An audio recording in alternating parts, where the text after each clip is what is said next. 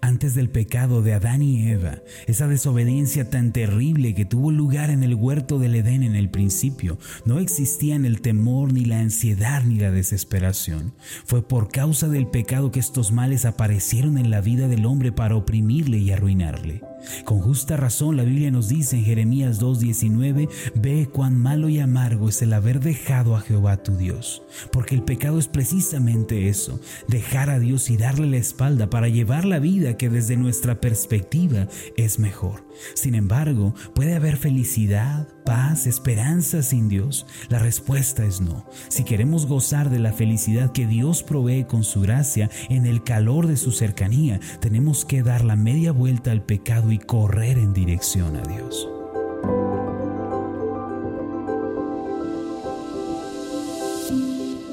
Estás escuchando Meditaciones Ascender con el pastor Marlon Corona. Acompáñanos a escuchar el final de la serie Pecados que entristecen a Dios. El tema de hoy es Renunciemos a la murmuración. Para aquella persona que desea ser feliz y anhela tener mejores días, la Biblia provee las siguientes instrucciones en 1 de Pedro 3, 10 y 11. El que quiere amar la vida y ver días buenos, refrene su lengua del mal y sus labios no hablen engaño. Apártese del mal y haga el bien. Busque la paz y sígala. Aquí la expresión amar la vida significa llevar una vida de alegría y contentamiento. La frase ver días buenos se refiere a días mejores de esperanza y gozo en Dios. Por ende, la voluntad de Dios es que llevemos una vida plena en Él y abundante de esperanza y felicidad. El apóstol Pedro dice en primer lugar que dejemos de hablar el mal. Esto indica palabras destructivas, ofensivas, obscenas. Además, debemos evitar hablar mentiras y engaños. Finalmente, Pedro dice que nos apartemos del mal. Esto quiere decir renunciar a una vida de pecado y convertirnos a Dios de todo corazón. Asimismo, debemos estar comprometidos a buscar la paz. En otras palabras, debemos ser pacificadores, no conflictivos, no altaneros o contenciosos y pleiteros. Quien hace lo anterior y dependiendo de la gracia de Dios busca llevar una vida pacífica, con toda seguridad disfrutará de la vida y contemplará cómo días de esperanza y de bendición tocan a la puerta de su vida. Si usted se pregunta por qué razón Dios insiste tanto en que nos apartemos del pecado y que vivamos una vida de obediencia, una de las razones, entre otras que ya hemos mencionado, es porque Él no quiere vernos arruinados o destruidos por causa del pecado y de la rebeldía. En la Biblia, el apóstol Pablo incluyó una lista de pecados que debemos evitar a toda costa. Entre ellos se encuentran el orgullo, la codicia, la avaricia, la idolatría, la fornicación, el adulterio, entre muchos otros. En 1 Corintios capítulo 10 versículos 9 al 10 encontramos algunos más. Este pasaje dice así, ni tentemos al Señor, como también algunos de ellos le tentaron y perecieron por las serpientes. Ni murmuréis como algunos de ellos murmuraron y perecieron por el destructor. El apóstol Pablo nos advierte sobre tentar al Señor y vivir murmurando. Quisiera que terminemos las meditaciones de esta semana pensando en estos dos pecados y sus implicaciones, así también como la manera en la que debemos enfrentarlos. El primer pecado que debemos evitar el día de hoy es tentar al Señor. ¿Qué quiere decir esto? Esto significa dudar de Dios, desafiando su poder y poniendo en duda su fidelidad, su bondad y su palabra. Los israelitas tentaron a Dios con la comida, con la tierra a la que los había llevado y con sus mandamientos mismos. El pueblo se quejó de que Dios los hubiera sacado de Egipto y argumentaron que los quería matar en el desierto. Como resultado de esto, Dios envió el maná y las codornices para que el pueblo se alimentara. Sin embargo, Dios castigó severamente a quienes le tentaron y le pusieron a prueba. Aquella escena se repitió una y otra vez en el desierto durante diez veces para ser exactos, y Dios en cada ocasión los disciplinaba. En cierta ocasión Dios permitió que las serpientes venenosas, las cuales son depredadores naturales del desierto, entraran al campamento de los israelitas. Este relato se encuentra en Números 21.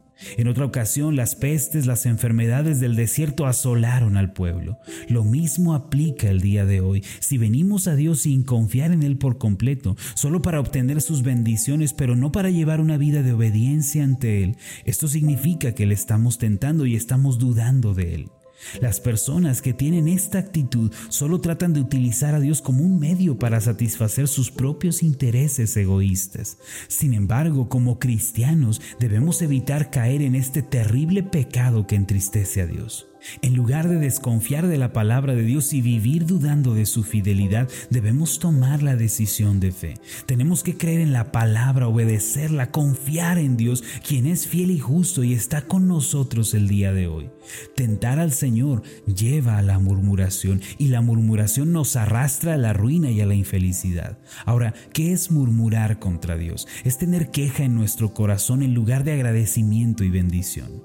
Hoy en día muchas personas hablan negativamente de todo, hablan mal de sí mismos, de su entorno, de sus circunstancias, se quejan por lo que están viviendo. ¿Acaso no saben que todo está en manos de Dios y que Él es quien dirige nuestras vidas? Si usted se encuentra en medio de una aflicción, no maldiga su situación. Si está luchando contra una situación adversa, no maldiga a las personas ni a su entorno. Más bien mire al cielo. Dé gracias porque Dios lo está formando en la fe y está forjando el carácter de Cristo en usted a través de la aflicción. El problema es que cuando caemos en la murmuración por tentar al Señor y desconfiar en Él, otros pecados se impregnan en nuestra vida. Una persona que murmura contra Dios se volverá negativa en el entorno en el que vive. Después comenzará a juzgar a los demás en su corazón, los criticará y en el peor de los casos los maldecirá.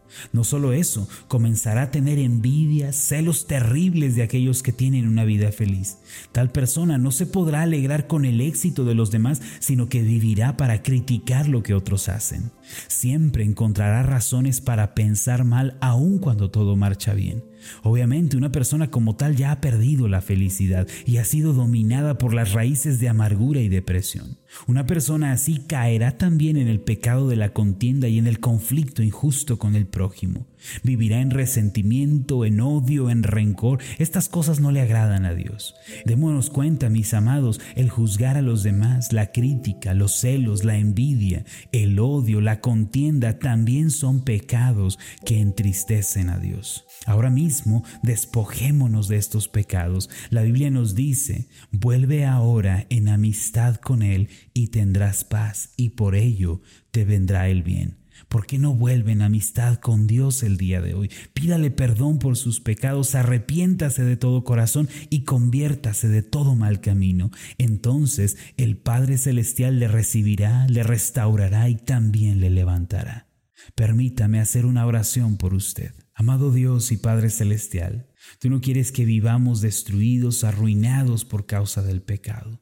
Por eso en tu palabra nos muestras las instrucciones para amar la vida y ver días buenos.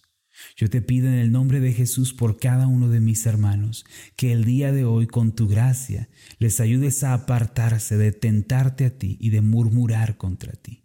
Señor, no nos permitas caer en estos pecados, líbranos de ellos. Además, líbranos de la envidia, del juzgar a los demás, de la contienda, del pleito con nuestro prójimo. Líbranos también de estos pecados, que no caigamos en el rencor, en el criticarnos unos a otros, pues esto también te entristece.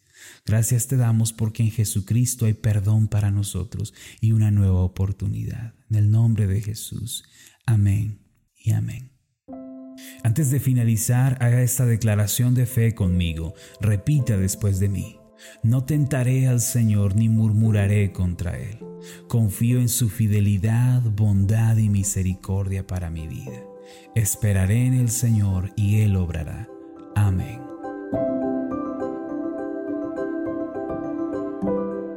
¿Qué tal? Mi nombre es Marlon Corona, soy el pastor de la iglesia Ascender en la ciudad de Zapopan, Jalisco, en México. Le agradezco mucho por haberme seguido con esta meditación. Mi oración siempre es que usted sea prosperado en todas las cosas y goce de una buena salud así como prospera en su alma. Le invito a que ore por las meditaciones ascender y le pregunte a Dios cómo puede usted ser de bendición para este ministerio. Las meditaciones ascender son impulsadas y apoyadas por nuestros oyentes. Reciba un fuerte abrazo, que Dios le bendiga.